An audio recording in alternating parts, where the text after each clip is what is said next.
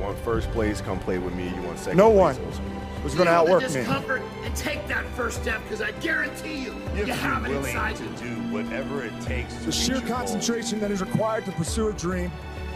You see, it's not for have everyone. that point of view, then literally the world becomes your library to help you. To I'm going to step away craft. on my own terms. And that's when the decision all was made that It'll be fine. It'll be all right. It'll be all right. It'll be all right. Hola, ¿qué tal? Me presento. Soy Angélica Vargas y me da mucho gusto poder estar por primera vez con ustedes en el podcast.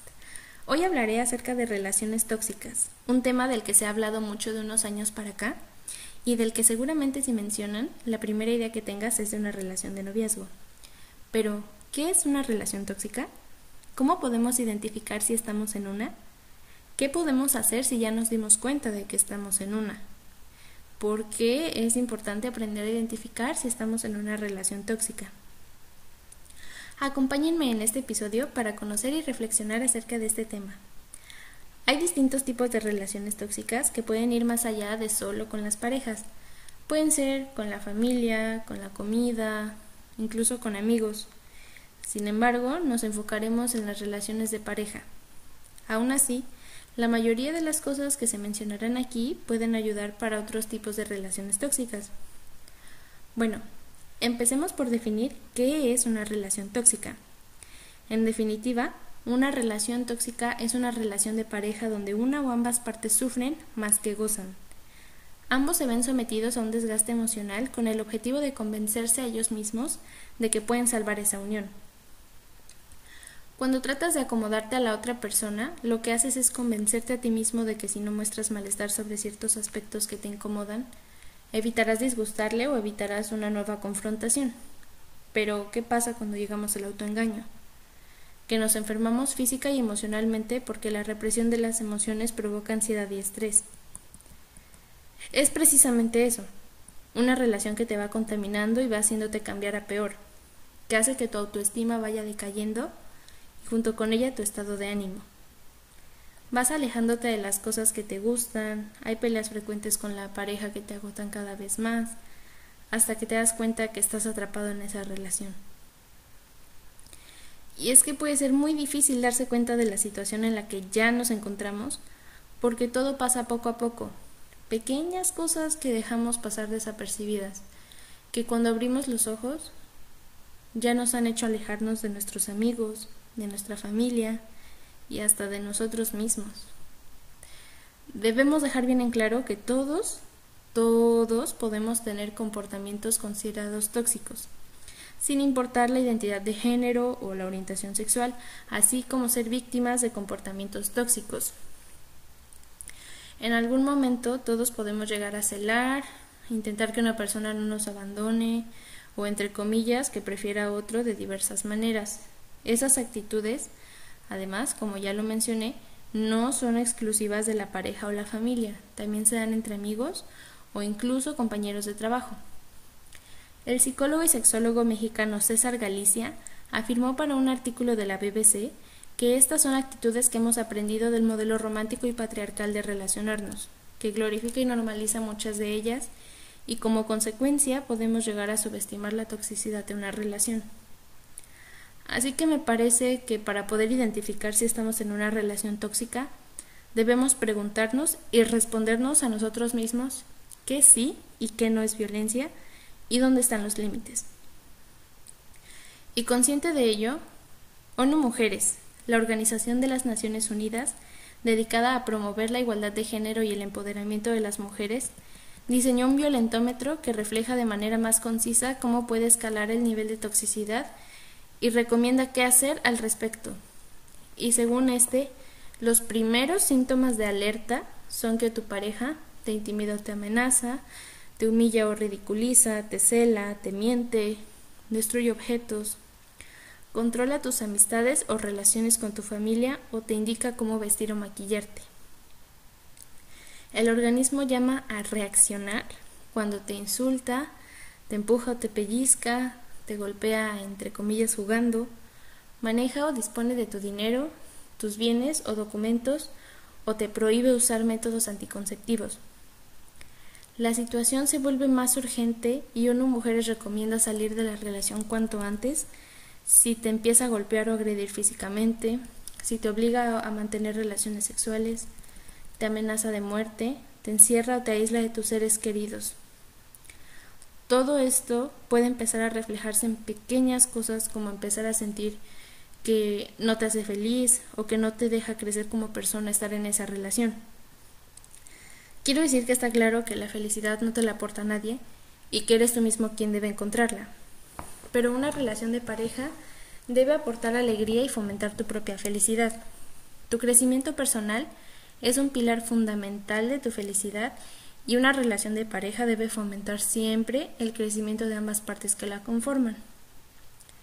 Si tu relación se empieza a regir por el chantaje emocional, es decir, cuando uno de los miembros de la pareja usa constantemente el chantaje emocional para conseguir que la otra persona haga exactamente lo que él o ella quiere. Hay que prestar mucha atención a cuando estas cosas empiezan a pasar porque una relación sana debería estar basada en la libertad individual de cada uno. También si empieza a ser una relación de exclusividad, o sea, que tu pareja empieza a decidir con quién sales a tomar algo o con quién te puedes relacionar. Una relación sana siempre va a respetar a tus amistades y tu familia y fomentará tus relaciones con ellos si sabe que eso te hace feliz. Si desde que empezaste esa relación empezaste a dejar de salir con tus amigos y de relacionarte con tu familia, puede que algo no vaya bien. Aunque es cierto que al principio de una relación siempre como que tendemos a dejar más de lado otras relaciones, esto no debería durar en el largo plazo y mucho menos deberse a, a coacción de la pareja, o sea que, que sea tu pareja la que te esté orillando a hacer eso. Si empiezas a hacer cosas como investigar o revisar tus redes sociales, tu celular o en general a no respetar tu privacidad, si cuando te hace un favor exige que se lo compenses inmediatamente, si te menosprecia y te da a entender que sin él o ella no serías nadie ni podrías seguir adelante, si empiezas a evitar expresar tu opinión sobre algo por miedo a que te reprenda o te cuestione al respecto, si tu pareja empieza a hacer lo posible por menospreciar tus méritos o tus virtudes, si le quita importancia a los problemas que le expresas, minimizándolas y diciendo frases como, ay, no es para tanto o estás exagerando. Si cuando se produce una discusión tienes que ceder siempre tú, porque de lo contrario pueden pasar cosas como que explote más la discusión o deje de hablarte por completo. Si te culpabiliza de problemas que tienen su vida ajena a la relación, si siempre está recordándote todos los fallos y errores que pudiste haber cometido en el pasado, si sientes que la otra persona drena tu energía, o cuando siempre estás justificando su comportamiento, mm, cuando delante de los demás debes justificar lo que ha hecho o dicho, aun cuando ha usado gritos, humillaciones, críticas o incluso insultos al dirigirse hacia ti. César Galicia además advierte que cuando nos enfrentamos a lo, que cuando nos enfrentemos a los rasgos tóxicos que todo el mundo conoce, bueno, hasta este punto, hay que estar muy al pendiente de que estos rasgos no crezcan y asegurarse de que queden en un nivel en el que pueda haber diálogo, sanación y comprensión. Por lo que debemos tomar acción desde que empezamos a detectar las primeras banderas o luces rojas en nuestra relación. El primer paso es identificar y tener claro que la relación en la que estamos no es sana, es dañina y nos está perjudicando y nos provoca dolor y sufrimiento más que otras cosas. Así, cuando ya llegamos a ese punto, lo que sigue es salir de ahí, romper y terminar con esa relación que seguramente se torna en algo muy difícil y complicado, pero es necesario y por supuesto posible. El no puedo, en este caso, no es una opción. Debemos recordarnos a nosotros mismos que es un adiós y no un hasta luego. Lo más recomendable es cortar por lo sano, dejar la relación de verdad, tener claro que no es óptimo que lo que haya segundas oportunidades, que no haya vuelta atrás, nada de reconciliaciones y no hay de otra más que permanecer firme y dejar que el tiempo pase. Una vez terminada la relación, nos toca trabajar en recomponer y reforzar nuestra autoestima, que seguramente esté lastimada. Es fundamental y muy importante tener una autoestima fuerte para evitar caer y pasar en un futuro por algo similar. Es tiempo de que te dediques tiempo a ti, a consentirte. Sal con tus amigos, reúnete con tu familia. Y es que una de las primeras consecuencias de las relaciones tóxicas es la pérdida de los grupos de apoyo. Encuentra un hobby, haz eso que siempre quisiste, corta tu cabello y cierra ciclos, lo que sea que necesites para reconciliarte contigo mismo también. Es muy muy importante saber que está bien pedir ayuda si de plano sentimos que no podemos con el duelo o con lo que está pasando. Hay psicólogos y terapeutas que te pueden acompañar y guiar en el camino. Son profesionales preparados para ello, que saben lo que hay que hacer en el momento justo y que han visto muchos otros casos similares al tuyo. Las razones por las que podemos mantener relaciones de parejas tóxicas pueden ser muy diversas. A casi todos nosotros nos ha pasado en alguna ocasión por motivos como tener baja autoestima, o sea, sentir a veces que nos hace sentir que nadie más nos querrá, tener miedo a la soledad, eh, creer que somos la solución a los problemas del otro, sentirnos sus salvadores, o tener dependencia emocional con esa persona, o sea, tratar de suplir carencias afectivas y pretender que el otro nos dé lo que nosotros mismos no somos capaces de gestionar. También tener miedo a lo que esté por venir. Perder la zona de confort o seguridad hace que dé miedo seguir adelante con nuestra vida y abrir nuevos caminos. Por lo que buscar y empezar un proceso terapéutico psicológico individual viene fenomenal también para trabajar otras cosas que quizás estaban ahí desde antes o que no te habías planteado abordar, como tu autoestima, seguridad, miedos irracionales, asertividad, etc.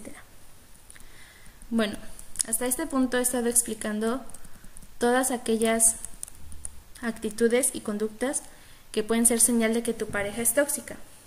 Pero hay que tener cuidado porque siempre es muy fácil ver los fallos en los demás y muy difícil hacer autocrítica. Todos, en algún momento de nuestra vida, podemos cometer errores y tener uno o varios fallos como los que hemos descrito. Por tanto, debemos ser cuidadosos a la hora de enjuiciar a nuestra pareja. Solo será una relación tóxica aquella en que de forma habitual se produzcan varios de los problemas comentados. De todos modos, en ocasiones, la situación puede ser reconducible gracias a la comunicación y las buenas maneras. En otras parejas es posible que no haya marcha atrás y que la relación esté condenada al fracaso.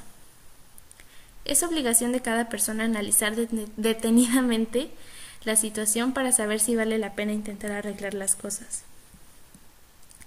Sin embargo, es muy importante hacernos conscientes de cómo es una relación tóxica, qué podemos hacer, analizar y cuestionar en general porque aunque no todas las relaciones tóxicas terminan en violencia doméstica, esto último siempre está antecedido por una relación tóxica.